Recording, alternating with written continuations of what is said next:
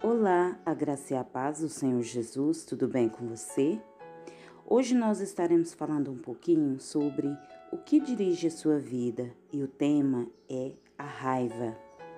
Algumas pessoas apegam-se a mágoas sem jamais superá-las. Em vez de aliviar a dor por meio do perdão, revivem-na continuamente em pensamento. Quando dirigidas pelo ressentimento, calam-se e interiorizam a raiva, enquanto outras se irritam e agridem os outros. Ambas as reações são nocivas e inúteis. O ressentimento sempre machuca mais o ofendido que a pessoa que o ofendeu. Enquanto o ofensor provavelmente já esqueceu o insulto e seguiu em frente, você continua angustiado em sua dor, perpetuando o que aconteceu. Ouça, aqueles que o magoaram no passado não podem continuar a feri-lo a menos que você se agarre à dor por meio do ressentimento. O que passou, passou. Nada pode mudar o passado. Você apenas se machuca com amargura. Para seu próprio bem, aprenda com o passado e o mande para bem longe de você. A Bíblia diz: ficar Desgostoso e amargurado é loucura, é falta de juízo que leva à morte. Está em Jó, no capítulo 5, versículo 2.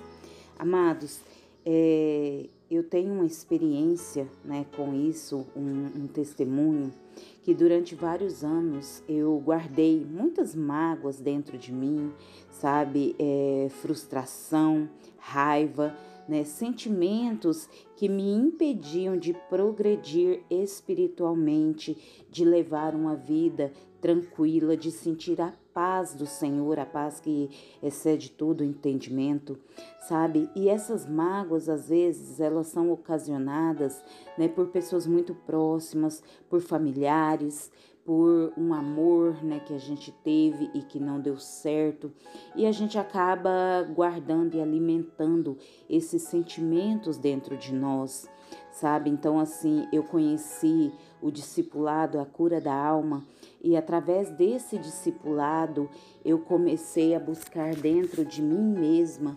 sentimentos que estavam me prejudicando, sabe? Porque esses sentimentos, quando a gente vai acumulando eles dentro de nós mesmos, eles só prejudica a nós mesmos. E através do discipulado Cura da Alma, eu fui descobrindo, sabe, aquelas dores que estavam guardadas dentro da minha alma, que nem eu mesma sabia que elas estavam ali, mas que elas estavam sugando toda a minha alegria de viver.